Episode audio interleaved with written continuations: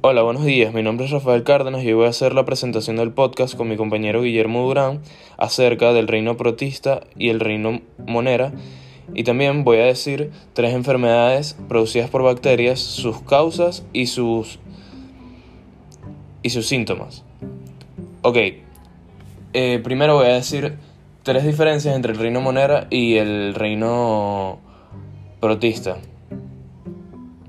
Ok, en primer lugar, eh, los organismos del reino monera son procariotas. Los organismos del reino protista son eucariotas.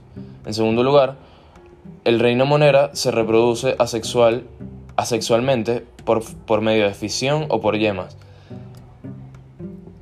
En cambio, el protista tiene ciclos reproductivos asexuales que son por medio de mitosis y, y los primeros son asexuales por medio de mitosis y sexuales meiosis. En tercer lugar, los organismos del, del reino protista suelen ser aerobios, mientras que los del reino monera está formado por bacterias aeróbicas, anaeróbicas y microaerofilas. Ok, enfermedades producidas por bacterias. En primer lugar tenemos el Acinetobacter baumani es una especie de bacteria cocobacilo patógena gram negativa, no fermentador y resistente a, la mayoría de los antibióticos.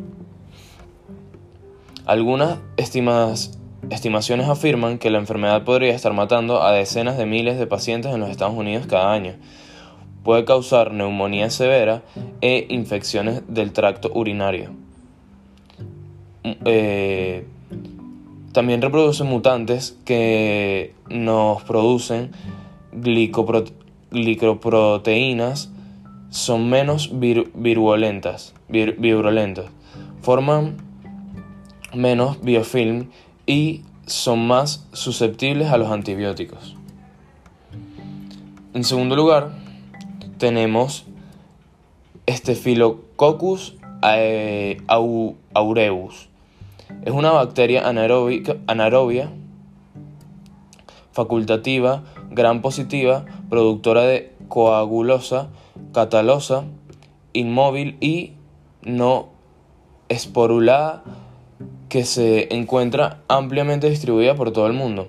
Puede producir una amplia gama de enfermedades que van desde infecciones cutáneas y de las mucosas relativamente benignas, tales como foliculitis, forúnculos o conjuntivitis, hasta enfermedades de riesgo vital como celulitis, abscesos profundos, osteomielitis,